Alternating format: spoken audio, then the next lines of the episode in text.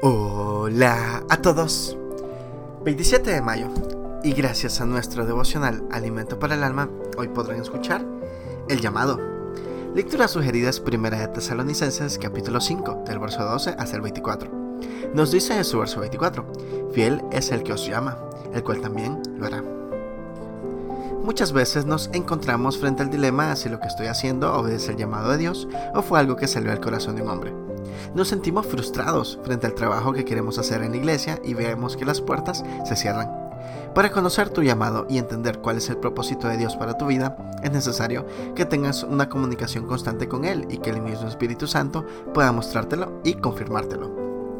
En medio de la frustración frente al servicio, encontré una publicación del autor Fede Sinopoli, donde da algunos tips sobre el tema y me parece importante compartirlos y que lo puedan tener en cuenta. Esos cinco tips son los siguientes. Primero, conocer tu llamado. Para poder cumplir con la voluntad específica de Dios en tu vida, es fundamental que puedas conocerla y tenerla bien clara. Segundo, entender quién te llama. Pablo no dudaba respecto a esto. Su llamado lo recibió de parte de Jesús. Él es quien llama a todos los creyentes. Tercero, entender para qué te está llamando. Si a alguien se le da un encargo, se espera que sea digno de confianza. Cuarto, entender que es una obligación.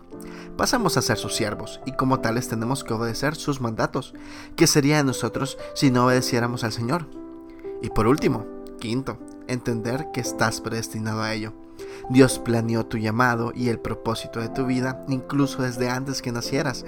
Cuando servimos al Señor debemos entender que es su tiempo, en su momento. No nos desesperemos ni nos desanimemos. Por encima de todo, Dios siempre cumplirá su propósito. Devocional escrito por Carlos Julio Cárdenas en Colombia. Jehová cumplirá su propósito en nosotros. Muchas gracias por escuchar.